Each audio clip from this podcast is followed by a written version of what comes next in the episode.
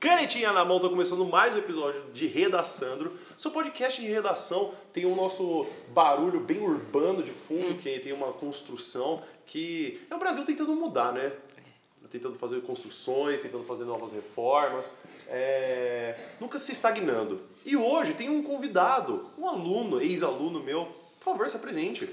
É, muito prazer, sou o Lucas Barbato, sou aluno do nono ano do, do Objetivo, São Carlos, e acho que é isso. Já fez propaganda, nem precisava, né? Mas, É, eu Ah, gosto, né? Então tá bom. Eu tô então. ganhando um pouco de dinheiro. Ah, tá. Você tá ganhando dois bitcoins por fala? Não, na real é, uma, é uma, um ponto na média. Muito bem.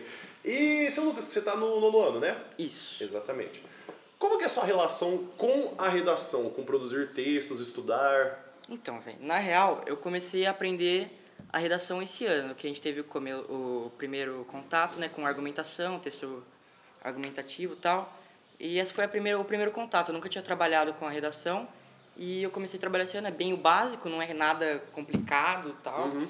É bem o básico mesmo, mas eu já comecei a gostar, comecei a me interessar bastante. Uhum. Teve outros tipos de redações que você já trabalhou no- nos outros anos do ensino fundamental? Teve crônica, poesia? Ah, eu trabalhei bem pouco, porque eu estudava aqui, né, em Baté e tal. Quem não sabe, a gente tá em Baté, condomínio aqui. Esse, condomínio fechado. esse Redaçandro está sendo interestadual. É, você já tá ficando internacional. Né? Aí, então, eu tive pouco contato com a redação porque o professor não cobrava muito, na real, né? Ibaté, vocês conhecem já. O professor não, não cobra muito. Mas aí eu fazia redação extra, tá? O professor pedia redação, ele só pedia mais ou menos uma por mês, a professora. E eu fazia mais, tal, entregava pra ela, enchia o saco mesmo. Eu sou chato. e entregava redação a mais, tinha mês que eu entregava três redação e tal. Não era nada fenomenal, porque eu não, já, não sabia ainda como que era o texto argumentativo. Uhum. Mas eu, eu me dei bem com a redação no começo e tal. Tem alguma coisa que você gosta muito na hora de produzir redação? Ah, eu gosto de introduzir elementos da cultura pop. Olha Nossa só, você é senhora. todo jovem, Eu todo... Nossa senhora. Mas. e tem alguma coisa que você não gosta na hora da redação? Ah, eu, eu não curto muito a parte da... Ah, tem... Começa tipo, ah, tem que fazer a introdução tal.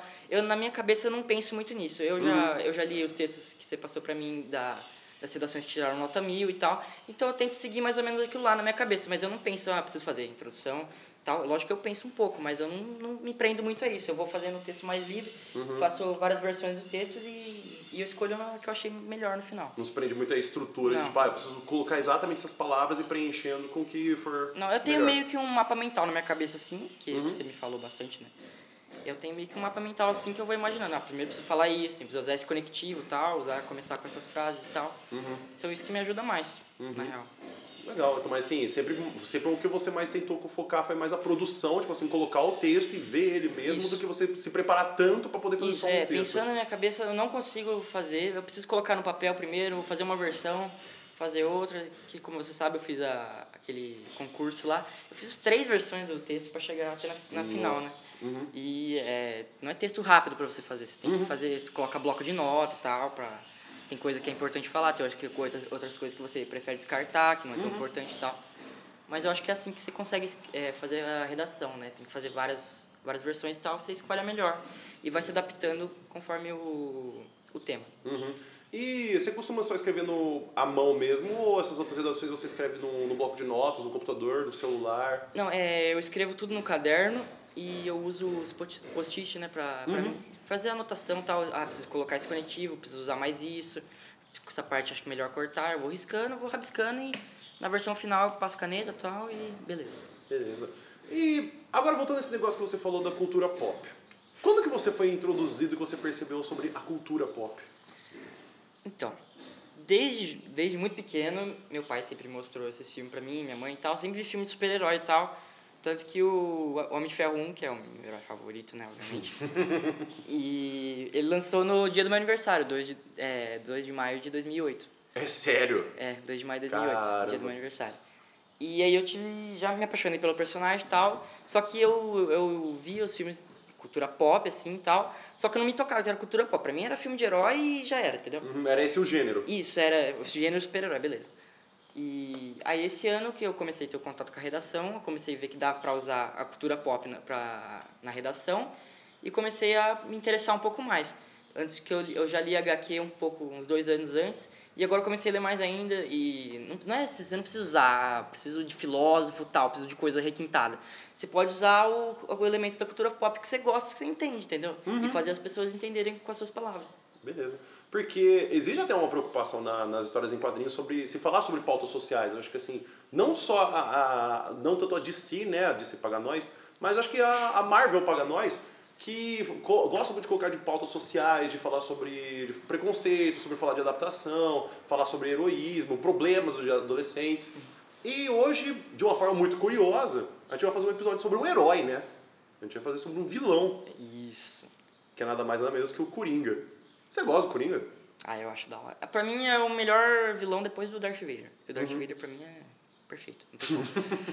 É, eu já sou mais um pouquinho fanboy do Rei Leão, acho que meu vilão favorito é o Scar e, e a gente pode até conversar sobre É, isso depois. Mas qual foi o seu primeiro contato com o Coringa? Assim, quando você viu essa personagem, você já se apaixonou? Foi uma- um processo? Então, eu vi o Coringa no. aquele filme do Batman, nem me lembro o nome, é, é Arkham Knight? Eu não lembro o nome do filme.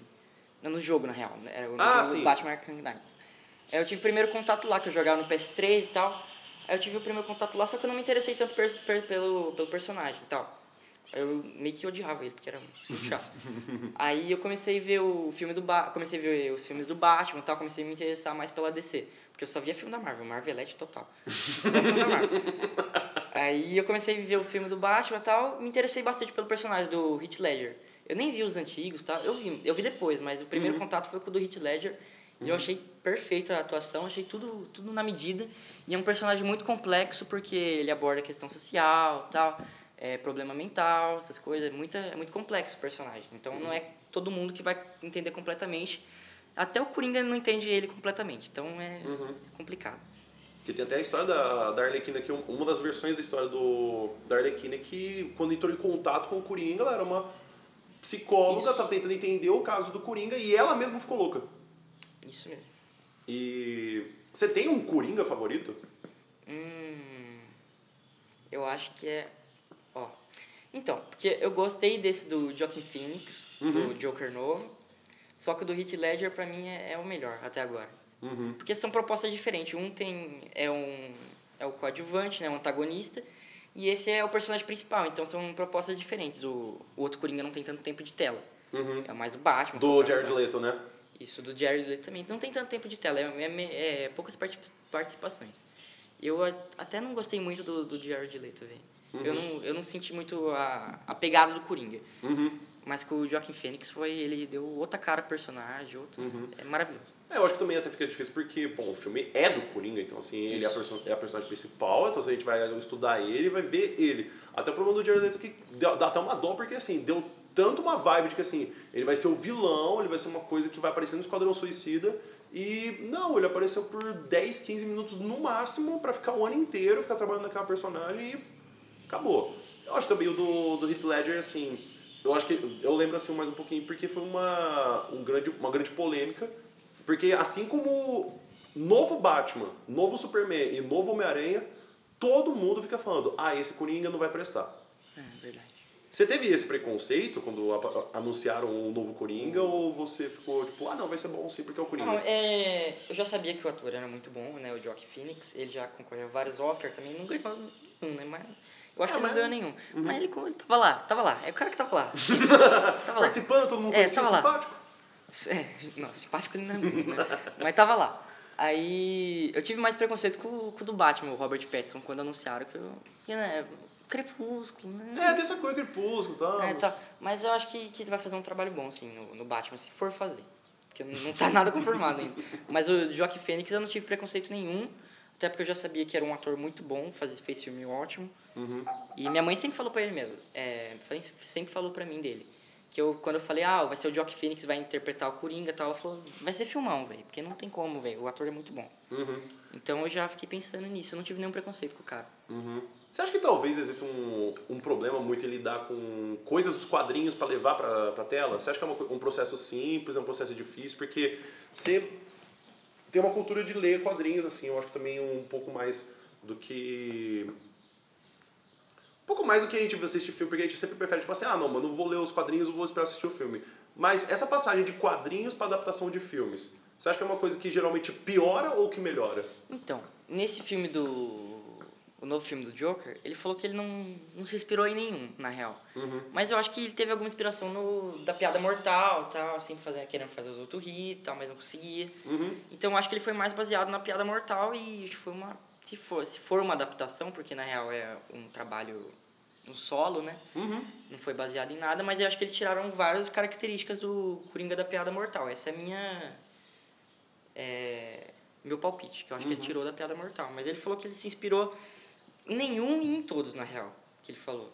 Aí fica difícil, né? Porque como é que você se inspira em nenhum e você cria um Então, Coringa? ele falou que ele pegou, foi tentando pegar vários elementos, tal, a, risada dele ele falou que foi totalmente original. Uhum. E a dança dele falou que é tudo original, não tirou nenhum de, de, de nenhum Coringa, mas eu acho difícil ele não ter tirado nenhum Coringa, fe- ter feito um Coringa original, assim, Uhum. sem ter lido nenhum quadrinho, pegado nenhuma característica de algum Coringa antigo, como o do, do Mark Hamill, tal, do, do, da animação e tal.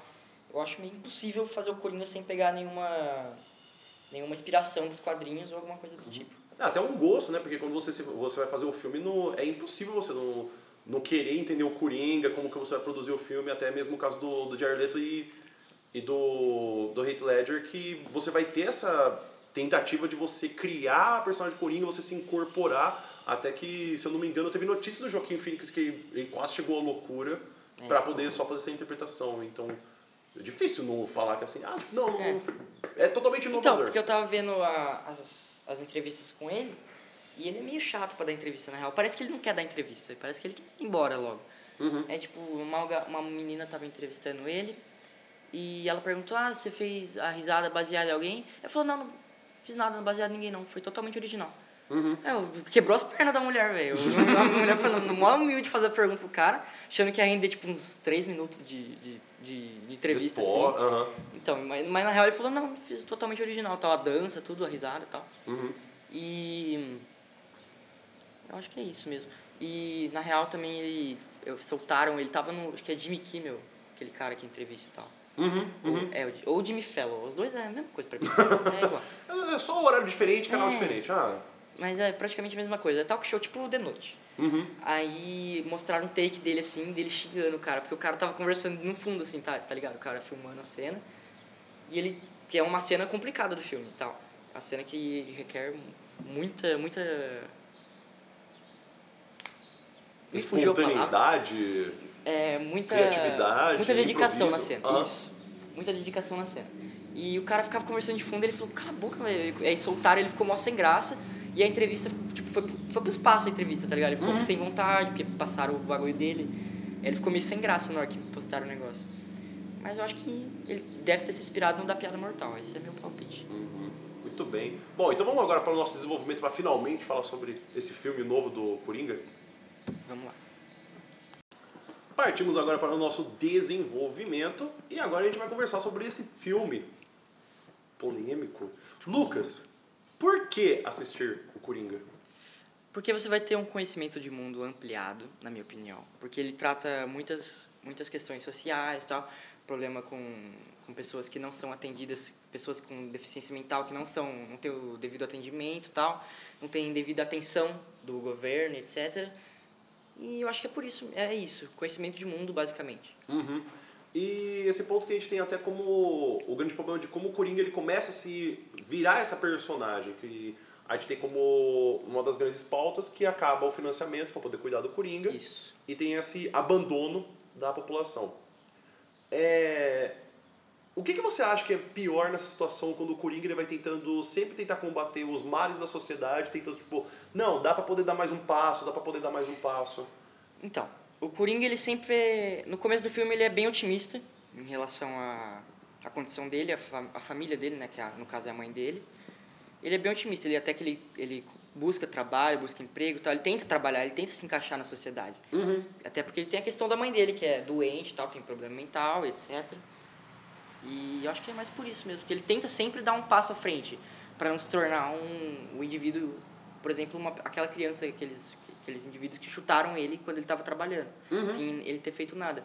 Que você vê a sociedade entrando em colapso. Pessoas que estão trabalhando honestamente são, tipo, foi basicamente um, um um crime aquilo lá que aconteceu. Uhum. Porque eles roubaram, quebraram a placa dele, né? E espancaram o cara, então... Uhum. E ele sempre, até depois disso, ele fica otimista tal. E o cara oferece uma arma pra ele. Alerta de spoiler. É, o cara oferece uma arma pra ele, um outro palhaço colega, trabalha no mesmo, na mesma companhia. E ele fala, não, eu não posso andar com arma, eu tenho um problema mental tal. Ele tenta sempre andar no, do lado certo da lei. Uhum. Só que ele se vê obrigado a, a passar a ser, virar um, uma pessoa fora da lei. Uhum. Ele começa a andar armado tal, porque tem medo de ser, de ser espancado de novo tal. E até que ele, quando os três homens estão no trem lá, que eles começam a tirar sarro de uma mulher lá que tá no, que tá no vagão deles. São, é três caras que trabalham na bolsa de valores, acho que Uhum. eles trabalham na bolsa de valores. São classe média, vai, classe média alta. Sim. E, e ele vai lá, os caras começam a zoar ele porque ele tem um distúrbio que ele não consegue parar de rir quando ele fica muito nervoso. Uhum. Porque ele fica nervoso com, com eles vendo, vendo os caras tirarem sarro da garota. Aí ele começa a rir. E os caras começam a cantar a música Send in the Clowns do, do Frank Sinatra, Uhum. que é meio que uma música tema, vai, do, do filme. Toca várias vezes, no, tocou várias vezes no trailer e tal. Uhum. E, e ele perde o controle e mata os três. Uhum. Mata os três caras. Aí já come, a gente começa a ver a transformação do Coringa. Que ele começa a se tornar, tornar realmente o Coringa. Uhum. E aí a gente vê até isso como, como assim, a criação do, do Coringa nesse filme, assim como a gente vê também o problema que o, que o Coringa vai sendo criado é, primeiro esse fator do, do que existe de como a gente tem uma indignação seletiva. A pessoa tá lá trabalhando, etc e tal. Em um sistema que onde há corrupção em todos os fatores, mesmo que você trabalhe, que você faça tudo honestamente, isso é uma coisa que o capitalismo, infelizmente, ele vai explorar todas as massas e todos os recursos. Tipo, Por exemplo, talvez ele tenha ganhado como ator muito dinheiro por causa desse filme. Até que eu fui ver, tipo, o IM- o IMDB tava com 95% de aprovação desse filme. Se eu não me engano, ele foi passado até no Festival de Veneza. É, de e ganhou o prêmio. Ganhou o prêmio, inclusive ele foi aplaudido por... Por oito minutos. Por oito minutos, o pessoal aplaudindo de pé. E... E é interessante como você percebe como isso traz pautas públicas de saúde, educação e até segurança. Como, por exemplo, se ele está sendo violentado quando ele, ele, ele é trabalhador, isso é uma questão de segurança pública. Inclusive, ele quando ele sofre e ele quando ele mata. Até como modo de política de saúde, como ele é abandonado pelo Instituto Arca, que ele não está sendo abraçado pelo Estado, e também até a educação como, assim, inserção de que, por exemplo, ele não precisa disso. E a gente sempre se vê como uma coisa de que, tipo, ah, se a pessoa ela foi pro crime, é porque ela quis. Você acha que na situação do Coringa ele quis a situação do, do crime? Então, na situação do Coringa, na minha opinião, o crime foi uma válvula de es- de escape. Porque ele, ele tava cansado de sempre ficar triste, ele sempre, sempre tentava alegrar as pessoas, porque ele era um palhaço e tal. Até que ele tá no ônibus, tem uma cena que ele tá no ônibus, tem uma criança, ele começa a fazer graça pra criança, fazer aquelas brincadeiras e tal. E a mãe fala, para de encher o saco do meu filho. Uhum. E ele cansa disso e vê o crime como uma válvula de escape. Uhum. Aí ele começa a se tornar realmente o Coringa. Uhum. Entendeu? E até também, essa figura do palhaço é muito curiosa, né? De, você acha que essa figura do palhaço do Coringa ela é proposital? Então, eu acho que é proposital porque o, o Thomas Wayne, ele fala que a população pobre que estava criando uma revolução contra os ricos, porque eles não administravam bem o dinheiro da cidade tal, não estava sendo bem distribuído a, a renda e tal. E ele, o Thomas Wayne chama todo mundo de palhaço. Uhum. E eles adotaram o- a máscara do palhaço como símbolo da revolução. Sim. Então, eu acho que e o Coringa, acho que mesmo ele falando que não se baseou nisso, eu acho que foi baseado politicamente assim, Uhum. por causa da revolução que estava tendo dos pobres e tal. Até como uma- um contra-comportamento, né? Porque se você for pegar isso na literatura, tem a literatura queer. E aí, quem, se você for ver a fundo da palavra, a palavra queer significa esquisito, que é quando a gente vai ter a literatura de literatura homoafetiva, trans. E uma das declarações que tem é que, bom, se a literatura não queer, que é o não esquisita, se é a literatura heteronormativa, então a gente é queer. Assim como também o V de Vingança que tem aquela máscara Ah. de como se fosse um abra- um abraço da causa para você não se adaptar à norma. Então, se todo mundo está fazendo isso então, e a gente está sendo nomeado por isso, então a gente vai aceitar. Inclusive, o Comando Vermelho nasce com esse nome de que a própria mídia chamava eles de Comando Vermelho. Tipo assim, bom, vocês estão chamando a gente, então, Então a gente vai ser isso. então a gente vai ser isso que vocês estão falando que somos. É... Outra coisa também do, do Coringa. Você acha que é perigoso o Coringa ele ser uma figura tão carismática? Então, eu acho que a gente tem que empatizar com o Coringa e não simpatizar com o Coringa. Olha, por quê? Olha, porque a gente sente empatia, a gente vê que ele tá sofrendo e tal. A gente consegue se colocar no lugar dele. Uhum. E, e ver que até meio que faz sentido. Só que quando você começa a pensar como uma figura. pensar pela sociedade, você vê que é completamente errado o que ele tá fazendo. Uhum. Então você não pode simpatizar com as ideias dele. Uhum. Porque as ideias dele são crime, praticamente. Uhum. É, matar, ele matou os três caras no, no, no ônibus então Você vê que mesmo ele sofrendo é, o, a violen, o, ele sendo violentado no beco pelas crianças, não é um negócio certo de se fazer matar três pessoas depois. Entende? Eu acho mais com compreensão e não como justificativa. Tipo, ah, ele fez isso por causa disso. Tipo, não, beleza, não tapei nas costas, tipo assim, ó, vida que segue. Mas até o, é- essa coisa que você falou do. Tem que, a gente tem que entender e não que a gente tem que. Nossa, até- a frase foi até bonita, né? A gente tem que empatizar e não simpatizar. E. Porque a figura do Coringa é uma figura muito emblemática na história do- dos quadrinhos. Tem mais de 80 anos de, de Batman e a figura do, do Coringa que todo mundo fala, tipo, não, esse cara tem que ser perfeito, etc e tal, de tantos Coringas que já lançaram. E até a figura do Batman, que dificilmente o, o, o Batman faz alguma coisa com o Coringa. É. Porque a gente vai ver assim, meu, de 80 anos que a gente vai ter de história em quadrinhos, quantas vezes o Batman vai punir necessariamente o Coringa? Com a morte, pouquíssimas vezes. Tem até um caso só, que é um dos casos que o. Tem um caso que o Batman e o Coringa morrem juntos. E o que o Batman ele desiste e realmente ele mata o Coringa. Tem um caso do, do- do- da série da DC, dos Titãs. Mas aí ele é um- uma alucinação que o próprio Robin tá tendo Ah. de que ele vê o, o, Coringa- o Batman matando o Coringa. Até porque se pressupõe que o que divide o Batman e o Coringa, e é isso eu queria até perguntar pra você, que será que o que divide o Batman do Coringa é que o Coringa mata e o Batman não? Então, eu acho que na real é uma divisão de classes sociais, Uhum. na minha opinião. Tipo, o Batman, ele teve todo o suporte, tal, pra ser de família rica, tal, ele sempre teve toda tudo na mão. Uhum. Sempre teve educação, tal, foi tre- treinado, tal, etc. E o Coringa ele não teve nada. Uhum. Ele, por ser muito pobre, ele fez tudo só ele, entendeu? Ele não teve nenhum apoio na, no filme, porque ele- a mãe dele, ele mata a mãe dele depois. Uhum. Depois descobri que ele é adotado. E eu acho que a, a divisão é basicamente essa, de classe social. Uhum. Porque mesmo o caso do, do Batman, ele, ele ter feito aquele exílio, ele depois ele volta, ele tenta sair nas ruas, porque tem até uma revolta do, do Red Robin, né? Esqueci até o nome dele, do. Do... Não, o Red Hood, o Capuz Vermelho. Ah, que ele volta à vida e ele vê que o Batman não matou o Coringa ou ele puniu o Coringa. Ele fala assim, cara, esse cara me matou e você não fez nada. Você acha que essa história que a gente tem do Coringa, porque dificilmente a gente vê ele preso ou realmente ele sendo punido, você acha que isso é uma... é o que pra gente poder entender da sociedade do Coringa? então, eu acho que é. A gente pode é, fazer uma analogia com, com o sistema carcerário. Uhum. que a gente não mantém os presos presos, presos né? É, o tempo determinado para a reabilitação deles. Uhum. E por ele não ter ele não ter ficado preso tanto tempo, ele não teve tempo para se reabilitar. Uhum. Então ele solta e não, não muda nada para ele, ele continua sendo insano e, e sai querendo mais crime. Ou ter sido que- reabilitado de uma forma correta, mesmo se tivesse passado aquele tempo, né?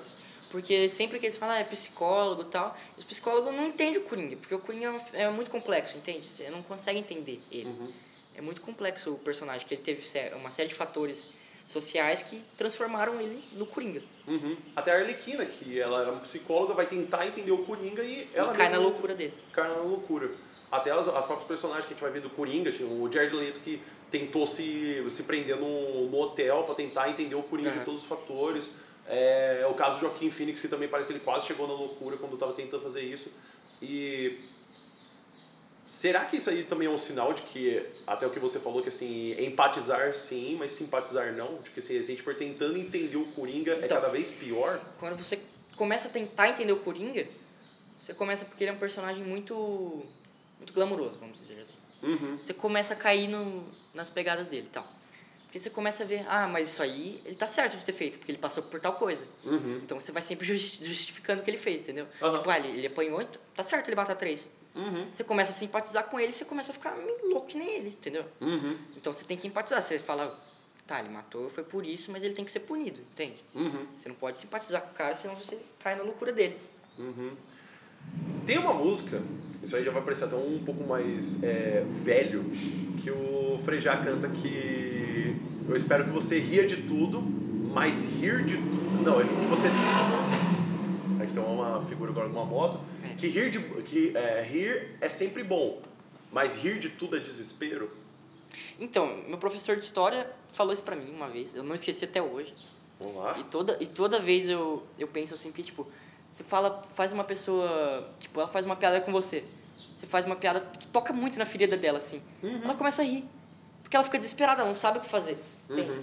Tipo, até como... Isso, isso acontece comigo também. Tem vezes que você vai fazer uma graça e você, você é refutado. Nem Eu Uhum. fiz com o Rafael uma vez, que eu fui falar... eu falando um negócio idiota lá, não vou nem falar que eu tenho vergonha. Aí, aí ele falou, não, mas isso aí não é isso. Eu falei... Aí eu comecei a dar risada, porque eu fiquei desesperado, eu não sabia onde enfiar a cara, tá ligado? Aí você Aham. começa a des- ficar desesperado, você começa a rir, porque é a sua válvula de escape, entendeu? Uhum. É, eu acho também muito que. É até um episódio para um podcast que fala sobre os limites do humor, mas o, a risada, na minha opinião, ela cai muito do, da quebra de expectativa. Então, assim, você está esperando que alguma coisa aconteça e se quebra toda uma norma. Então, que nem se começa agora a vir alguém aqui e começar a vender goiaba no meio do áudio do podcast. Tipo, o pessoal começa a dar risada. Por quê? Porque não é uma coisa que você está esperando. Você está esperando que tenha só esse tema do Coringa, que a gente está conversando É. e tal. E e aí que a gente pode perceber, talvez, o Coringa que ele vai rindo de tudo, porque assim, as situações que ele dá risada é, não era para ser normais. Aham. E até, inclusive, o caso de que o Coringa ele vive na cidade de Gotham, tipo assim, é uma cidade fictícia e tal, É. mas assim, o crime lá é exagerado. Tipo, a própria cidade não se espera. E ele é a única figura que aparece lá e ri. E assim, se- seria o Coringa um sinal de que Gotham sempre vai ser daquele jeito e que a gente pode olhar Gotham como várias outras cidades de qualquer lugar do mundo? Então, eu li uma, uma reportagem. Falaram que Gotham é baseada na Nova York depois da Revolução Industrial. Uhum. Tava passando por crise e tal, teve um monte de crise e tal, e a, a população começou a fazer- querer fazer revolução, querer melhor, melhor administrar o dinheiro da cidade e tal, porque não estava sendo, como eu já disse, bem distribuída a renda. Uhum. E o Coringa, ele. O, a risada dele é justificada pelo distúrbio dele no filme, nesse novo filme do Joker. Então ele, ele, ele não quer rir, Uhum. mas ele, ele tem que rir, entendeu? Se ele não rir, ele, ele fica mais louco ainda, entendeu? Uhum. Tipo, ele tá, ele tá no. Ele começa a ver uma, uma pessoa sendo espancada, sendo uma pessoa, um cara tirando sarro da cara de uma outra- outra pessoa. Aí ele fica, ele fica nervoso, só que ele não consegue fazer nada, porque ele começa a rir incontrolável, incontrolavelmente, entendeu? Seria talvez, porque eu já ouvi isso também do fator da risada. Será que ele estava consentindo com o crime? Porque quando você ri de uma piada, você consente com o teor da piada? Então, eu acho que nesse caso, ele não estava consentindo. Uhum. Porque ele não, ele não ia conseguir fazer nada. Você não consegue fazer nada rindo. Você fica. Vamos falar assim. Inerte, né? É, você fica, você fica inerte, entendeu? Você não consegue fazer nada quando você tá rindo. Você fica desesperado e tal, você não consegue reagir, entendeu? Uhum. Então acho que ele não estava consentindo porque ele mesmo, contra três caras, ele ia fazer o quê? Sem, sem a arma dele. Uhum. Ele não tem que fazer nada. Ele não conseguiu fazer nada. Por quê? Porque ele é um cara muito magro no filme. Uhum. O ator perdeu 23 quilos pra fazer o personagem e o cara já é. Tipo, tem Nossa. 40 anos. Aham. 40 e poucos anos. Imagina você 40 e poucos anos ter que perder 23 quilos pra fazer um Não, personagem. qualquer fase da vida se perder. Então, você perder 23 quilos é um negócio muito. É violento. É, uma coisa muito, muito perigosa pro seu corpo. Você perder 23 quilos assim do nada, entendeu? Uhum. E. Bom. Essa outra coisa também do Coringa que, eu que a gente tava falando aqui, tem essa coisa que ele se, ele se maquia e tal. Seria o Coringa uma metáfora, assim como o Batman? Porque assim, a gente sempre relaciona uma- o Batman com o Bruce Wayne, mas assim, o Coringa, ele não tem um nome de fato. Porque assim, se for ver as outras personagens do, do Batman, o Pinguim já teve um passado, tem um nome. A gente vê também o Dr. Zero, que a gente também tem um nome. A gente vê a, a Arlequina, o Charada. Mas agora o Coringa, ele não tem um nome, ele não tem uma figura assim, um passado que a gente consegue falar, tipo, ah, era esse cara que virou esse. Então, é, nesse filme a gente começa a ver que ele. Ele foi. Basicamente assim, ele. O Coringa é uma ideia. Uhum. Basicamente como no V de vingança, que as pessoas usam a máscara e tal, porque você não consegue matar uma ideia. Você pode matar quem tá pregando a ideia, mas não quem, quem, tá, quem é a ideia. E o Coringa a gente vê a população inteira, os pobres, né, fazendo a revolução na cidade no fim do filme, e todo mundo de máscara. E o Coringa eles veem, depois ele matar o Murray, como um símbolo da, da revolução, porque o Murray era um cara rico e tal, fazia programa, tirava, tirou sarro do, do vídeo do Coringa dele no stand-up, Uhum. que ele, ele começa a rir descontrolavelmente assim, e a galera filma e ele começa a tirar sarro. Até que ele fala que o Murray é como todos os outros. Uhum. E, e mesmo se matassem o Coringa, ia nascer outro Coringa. Uhum. Porque o Coringa é, ele é um manto, entendeu? Uhum. Não é, não é uma pessoa, entendeu? Uhum. Ele é muito mais do que uma pessoa só, né? Ele significa muito mais para outros do que, do que de fato significa só para ele. Porque a gente tem o, a figura do Batman, tipo assim, mano, o Batman, assim, ele é muito bem regado. É Ah. Bruce Wayne e tal, os pais morreram, ele se exilou, virou o Batman e agora ele combate o crime. Agora o Coringa, porque a gente vai ver que nem, por exemplo, pegar todos os Coringas que tiveram, do Mark Hamill, a gente vai pegar o do, do Jared Leto, do, do, Heath- do Heath Ledger e o do Joaquin Phoenix. Todos eles são diferentes. Ah. E assim, ao mesmo tempo deles serem tão diferentes, ao mesmo tempo eles são coringas. É. Então, eu até tava pensando em alguma uma coisa agora que você acabou de, de comentar. É, será que o Batman só não é louco porque ele se exilou da cidade? Porque o Coringa ele sempre teve a mercê da sociedade, em colapso e tal. E o e eu fico me perguntando agora se o Batman só não é louco porque ele saiu da sociedade, se exilou e depois voltou quando já tava tudo bem, vai. Mas óbvio, é assim, eu penso no fator assim, quando, quando você aponta ele, ele é louco porque ele tá na cidade, pega o caso do que a gente tem no Dom Casmurro. O Dom Casmurro é uma, é uma obra escrita do Bentinho falando sobre a possível traição da Capitu. Quando você começa a leitura do, do romance, a primeira coisa que você tem que suspeitar é um cara escrevendo a história do que ele acha. Então assim, quando uma pessoa conta uma história, sempre tem dois pontos, ponto de vista, um ponto de vista da pessoa que está na história e de quem está assistindo da história. É. O que a gente sempre tem é o ponto de vista do Batman. Então, assim, quando a gente tem um filme específico do Coringa, a gente tá vendo uma outra imagem que existe. Uma outra dessa- visão. Uma outra visão dessa personagem. Porque a gente começa a se sentir muito mais empático na situação do Coringa do que, por exemplo, a gente pega o, o Coringa na, no Cavaleiro das Trevas, que ele tá botando fogo na pilha de dinheiro. Você não consegue entender o porquê que ele tá fazendo aquilo. Inclusive, a última cena que ele tá pendurado de ponta cabeça pelo pé, dando risada, e ele nunca mais aparece. Eu acho que o Batman tem esse problema, pois, assim como a gente vai pegar em Dom Casmurro, ele vai falar que ele reconstruiu a casa dele pelas memórias que ele tinha.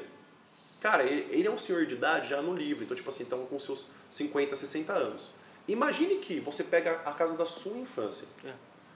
e você, daqui 40 anos, você vai construir essa casa a partir de todas as memórias que você tem.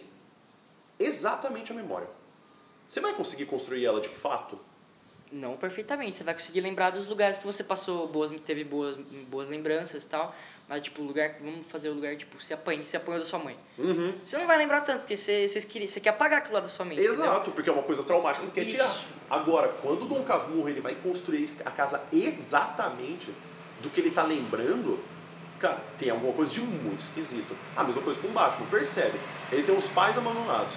A primeira coisa que tem, ele tem um pavor imenso de morcegos. Ele é um homem morcego. Ele pegou todo aquele trauma que ele tinha da infância com o morcego e botou no peito dele para poder mostrar que ele era aquilo. Principalmente, ele vai batalhar na noite. Mano, ele perdeu os pais durante a noite. Então, assim, ele vive uma vida de duas personalidades, porque ele, ele é o Bruce Wayne e ao mesmo tempo é o Batman. E assim, ele não consegue se desvincular. Pega o caso que tem do Batman do futuro. Que você vai ter o. Meu, ele, tudo bem, ele já tá velho, idoso e tal, mas ele não consegue desvincular da figura do Batman. Inclusive, quando você vai ter o desenho da Warner Brothers do Batman do futuro, o novo Batman está sendo treinado a toda hora pelo Batman antigo. E ele tá lá na Batcaverna, tá falando pra ele o que, que ele tem que fazer. Inclusive, ele para a roupa do Batman novo quando ele quer. Tipo, ele aperta o botão e ele não consegue mais utilizar a roupa. É. Então, assim, é uma neurose, acho que até, até um pouco maior do que a do Coringa. Então, é um personagem até mais complexo, se a gente for parar pra pensar. Uhum. Porque a gente fala, ah, ele era, ele era um cara, um moleque rico e tal, sempre teve tudo. O pai morreu, exilou. Uhum. Mas o que ele passou enquanto ele estava exilado? Uhum. E depois, quando ele volta na sociedade, é um choque. Porque quando ele sai, a sociedade está em colapso, e depois, quando ele volta, ele tem que arrumar tudo aquilo. Aham. E até, principalmente isso acontece muito no Batman, o, o Batman, o, o primeiro filme do Batman que a gente vai ter com o Christian Bale, e tem a cena que ele tá na prisão, e assim, primeiro, ele tá numa prisão, Não, ninguém, tá, ninguém fica numa prisão de graça, né? Tipo assim, ou alguém te colocou lá, ou você fez alguma coisa. E assim, no caso do Batman, eu duvido muito que alguém colocou ele lá, assim, tipo assim, ah não, eu tô vendo você andando na rua e eu vou te colocar na prisão. Existe esses casos? Existe, mas assim, acho que no caso do Batman, eu acho que muito pelo contrário. Tanto é que eles vão ele tá numa briga, uma briga com três, cinco caras, de repente os policiais começam a pegar ele e arrastar. E ele fala assim, ah, eu não preciso da ajuda de vocês. Eu assim, não, mas a gente tá protegendo os outros de você. Ou seja, o Batman tinha algum problema muito sério. Então.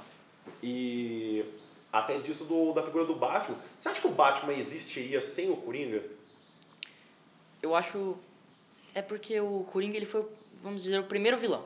Do, a primeira ameaça que o, que o Batman viu que ele queria combater. Que Uhum. foi o Coringa, foi o primeiro alvo no, no caminho dele. Aí depois teve o Pinguim, teve um monte de outros, de outros, de outros vilões. Mas eu acho que o Batman sem o Coringa, não que ele não existiria, mas ele demoraria um pouco mais pra, pra existir, vamos Uhum. dizer assim. Porque o Coringa, ele vê no, no Coringa o inimigo perfeito um cara que é contra o, contra o sistema e, e que no filme novo, no, no filme Joker novo, fez, foi praticamente cúmplice vai, da, do assassinato da, da família dele, porque o, o cara que mata a família dele é um seguidor. Uhum. Que tá, ele tá, tanto que ele tá com a máscara do, de um palhaço antes de, de tirar e matar o, o, o Thomas Wayne e a, e a Martha Wayne, entendeu? Aham.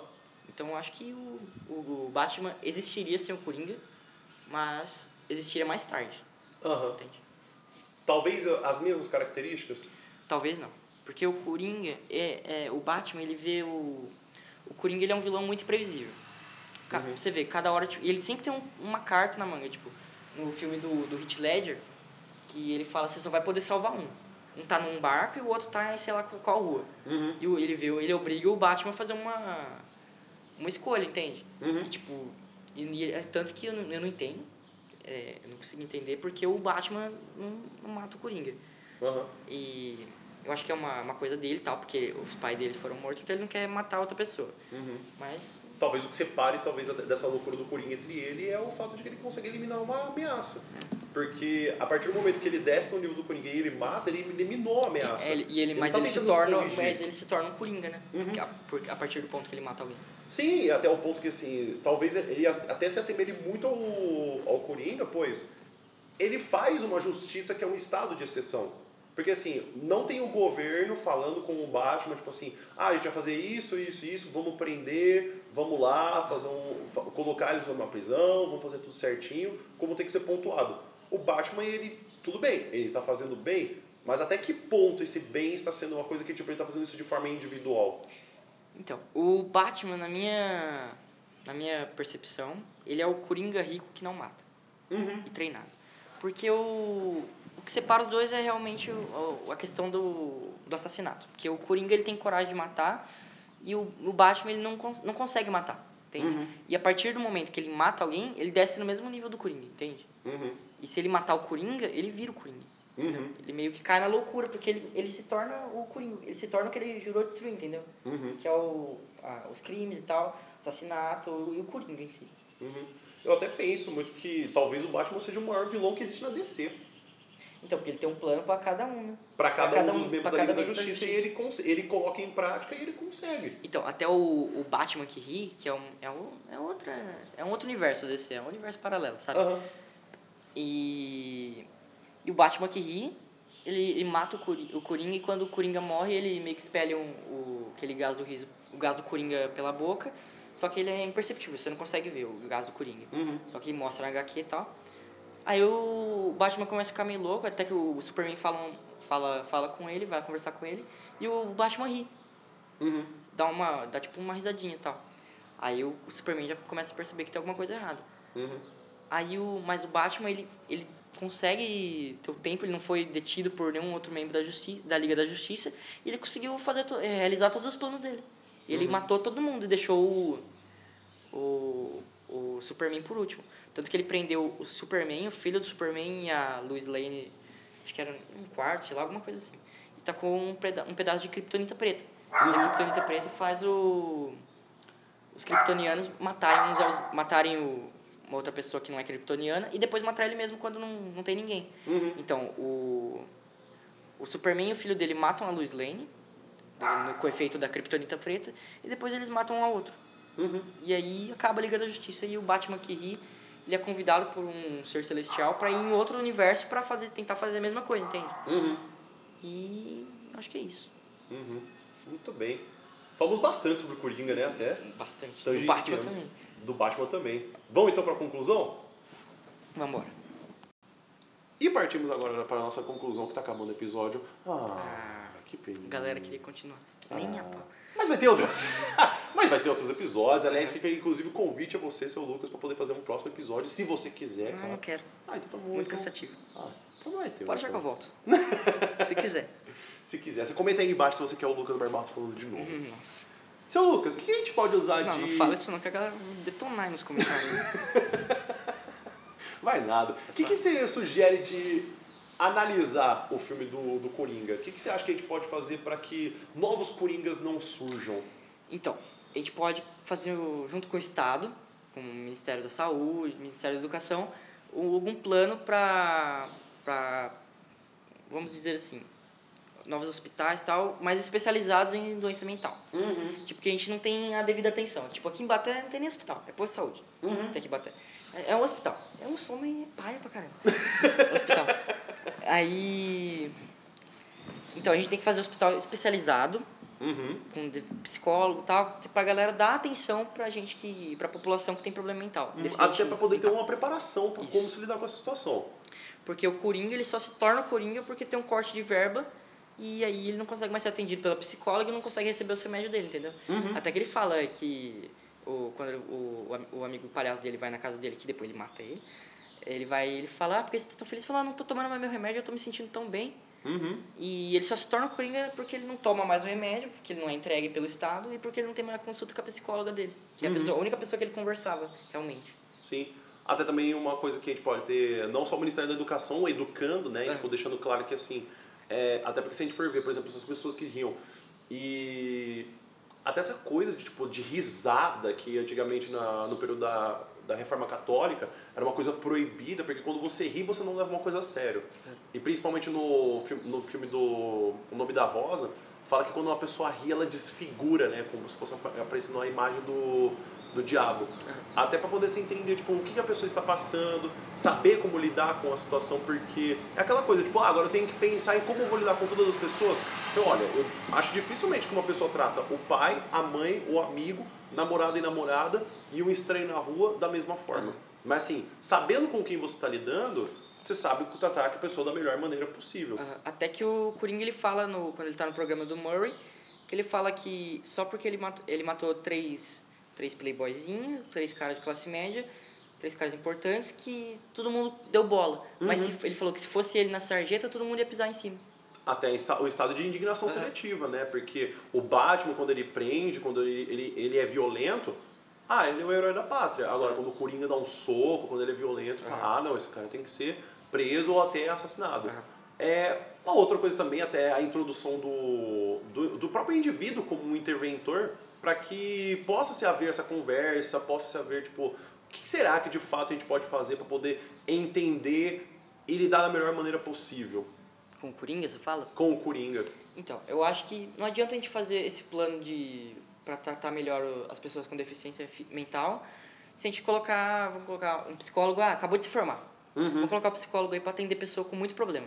Uhum. Porque ele não vai ter essa experiência, tem que colocar uma galera mais, mais que já está há bastante tempo no ramo e tal, que eles vão ter mais é, mais carga horária, e tal, vão ter mais Uhum. conhecimento, entendeu? E eles vão conseguir tratar melhor as pessoas que vão ter com deficiências mentais para não surgirem novos coringas. Uhum. Até a possibilidade também do, do trabalho, né? Porque se o Coringa ele tá tentando procurar trabalho e ele é uma pessoa com deficiência Uhum. mental, do que adianta ele só ser ajudado pelo Estado, ser ajudado pelo Estado, sendo que o Estado fala assim, ó, tudo bem, eu, eu vou te dar o peixe, mas eu também vou te ensinar a pescar. Uhum. Então assim, você consegue se alimentar, mas você também vai conseguir trabalhar para você ter o seu próprio, Uhum.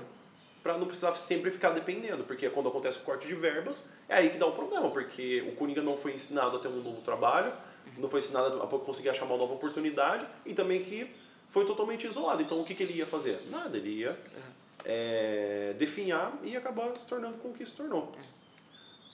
Seu Lucas, sugestões para os nossos ouvintes de um filme ou um quadrinho para pessoa assistir. Inclusive pode ser da Marvel também. Tá. É, quadrinho, vamos aproveitar que já tá no tema, é A Piada Mortal. Uhum. Eu acho que é, é muito bom. Eu não tenho, eu não tenho ela. Eu li na- pela internet, porque eu não tenho. Eu não...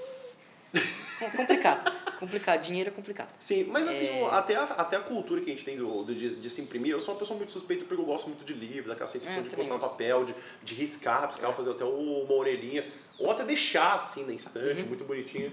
Mas encontrar na internet é uma forma muito fácil, até quando você compra, é uma- um preço muito mais acessível, até porque você vai ter em qualquer lugar. É, mais algumas dicas, vamos ver. Vingador, ó, você ver Vingadores Ultimato, não adianta você pegar e ver Vingadores Ultimato. Ah, hoje eu vou ver Vingadores Ultimato. Você não vai entender nada se, se você não ver os- o resto dos filmes, entendeu? Porque o Marvel é muito mais complexo, que é tudo interligado e tal. Uhum. Mas tem outro filme bom, filme do, filmes do Batman, né? É muito bom. Eu, Uhum. não- eu confundo até hoje os nomes. Mas tem o, como o professor falou, o Batman Cavaleiro das, das Trevas, o Batman Cavaleiro das, das Trevas ressurge. Uhum. E esses são, acho que, na minha opinião, são os melhores filmes, assim, que foram os dois que eu, que eu mais vi, assim. O resto eu vi uma vez e tal, mas esses são os filmes que eu vejo diariamente. Tipo, todo dia eu vejo um filme da Marvel. Aham. Porque eu sou Marvelete demais. Nossa senhora, mas tem- idolatrando É, o Stan tá, Lee. tá sendo uma tristeza falar do Coringa. Idolatrar o Coringa aqui, porque tá tenso. É, a gente podia até fazer um do Homem de Ferro, né? outra Olha só, mas, não tem, mas não tem nada pra falar dele. Mas você quer ouvir um podcast do Homem de Ferro? Comenta aí embaixo. Nossa, se a galera, a galera pediu, voltem, ó. O especialista em quadrinhos aqui. Segurem. Ó, meu Deus do céu. Só que vai ter que ter cachê, né? A gente paga um cachezinho, Beleza. relaxa. É, vamos ver. Outro filme que eu gosto muito, assim, é o... Esse Joker. Você tem que... É, se, se você não viu, pra- praticamente você não tá... Você não tá ouvindo esse podcast, porque tem spoilers e tal. Ou se você tá ouvindo, veja o filme, porque pra entender melhor o que a gente falou e tal. E essas são as, as minhas indicações. Uhum. É, de indicação minha de super-heróis, eu gosto muito de Watchmen, Ah, o Watchmen é bom pra caramba. Vai Acho ter aquela série agora, né, da HBO. Do que vai Watchmen. ter a série agora da HBO. Vai ser bom pra caramba. Eu achei muito legal a Netflix tratando os Titãs, que assim, é, uma, é, um, é um limbo da DC, porque são, são heróis que tipo, fazem alguma coisa, são super importantes, mas ao mesmo tempo não são nem um pouco importantes. Tá. É, é uma leitura legal, porque mostra uma nova figura do Robin, mostra também uma nova figura de todos os personagens, assim, como ela se trata, como se lidam com o mundo, e tipo, não é só, ah, tipo, a gente só tá aqui salvando, a gente é uma Liga da Justiça, Team. é, Liga da Justiça apoiada pelo Felipe Neto. é, um que eu gosto muito de quadrinhos, que eu sugiro bastante, é Lanternas Vermelhos. Lanternas Vermelhas. Ah, já ouvi falar. Eu acho Lanternas Vermelhas um conceito muito legal, porque assim, a gente tem o Lanterna Verde que tem essa figura do, da esperança, É. e o Lanterna Vermelho como se fosse a figura do ódio. Então assim, é, é curioso pensar que tipo, em uma liga de lanternas, existe um lanterna que ele, que ele é comandado pelo ódio. Então assim, como que isso acontece, por que que isso acontece? E outra coisa, se existe, é porque precisa existir. Assim como, por exemplo, se tem o Batman e se tem o Coringa, é porque os dois precisam existir. Eu acho que mais de 80 anos de produção de, de DC Comics com o Batman, meu, se ele não precisasse existir, algum dos dois já teria acabado. É, então, eu ia falar do Lanterna Verde, mas eu, eu pensei que a galera da minha sala ia me linchar amanhã. Amanhã não, né? Quando, quando lançar o podcast. Porque, nossa, eu me xingar tanto, velho, porque é horrível, velho. É, o O filme, filme do, Lanterna Verde. É, o filme do Lanterna Verde, eu tô ainda esperando porque parece que em 2022 ou 2020 que vai ter o novo Nem filme do. Lanterna Verde. Não, eu, eu tinha medo do cara, velho. O que tem- fica com uma cabeçona muito. Ele fica com uma cabeça, tipo, às vezes saltada assim. Ah, sei, o Mano, eu fico-. Eu fico com muito medo daquele cara, velho. Juro pra você, eu não consigo ver até hoje aquela cena ali. Isso é louco. É, é esquisito. É. Mas eu acho que até a cena do. Acho que até o Coringa, porque assim, você olhar pro Coringa é uma coisa que, que É. incomoda demais. Incomoda. E assim, eu achei até curioso, por exemplo, o filme do It. Isso é uma coisa que eu não tinha pre- prestado atenção, pois o palhaço do It, Aham. ele é vesgo. Você percebeu isso já? Não.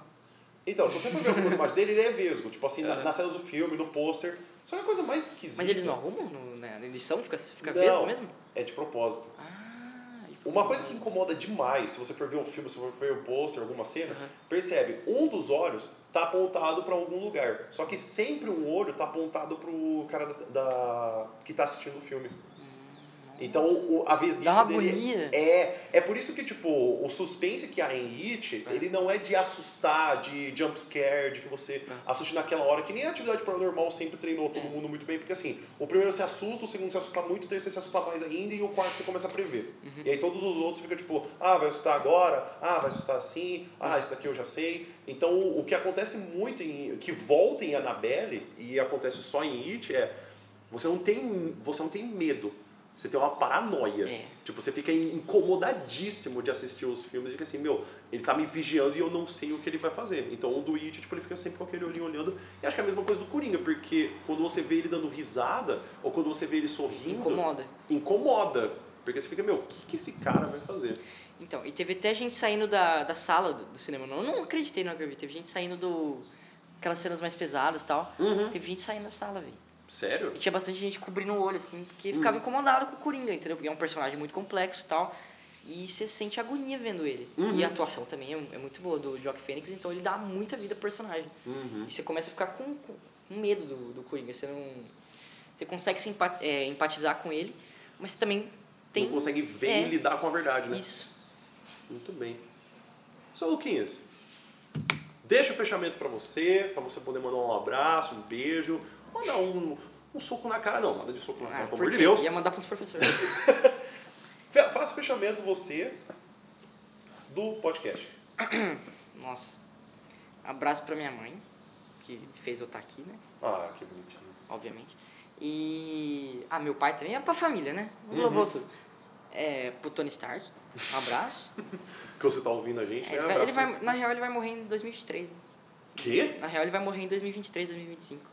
Por Porque, que o filme, porque o filme é no futuro, Ah. entendeu? Então a gente, ele tá vivo ainda. Uhum. É, mas eu vou ficar triste. E se quiser vir aqui em casa pra tomar um café, eu venho, é, pode vir também, eu sou sommelier de suco de uva, a gente pode tomar também. Dá um abraço. Você tem que confirmar porque eu tomei um suco de uva muito bom. A gente pode dar, dar uma conversada, gravar um podcast com o Alessandro também. Opa! Internacional, ganhar o Oscar aqui, já que, já que você não tem um, a gente faz você ganhar um. E Joaquim Phoenix também tá super convidado para vir aqui no programa. Mais que convidado. Super convidado. Só mandar um zap. Nossa, só. Já, já tô falando com ele aqui durante a, gravação. Ele falou que tá, tá complicado pra vir, que tem um Oscar, essas coisas, É, né? No começo do ano. Tá. Uhum. Tá complicado Mas- pra mim também porque eu tô indo no Nobel pra poder receber um Nobel de podcast e tal. Esse cara mente demais, velho. Meu Deus. Ah, Então, eu acho que é isso. Muito obrigado você que, que nos escutou até aqui. E é isso.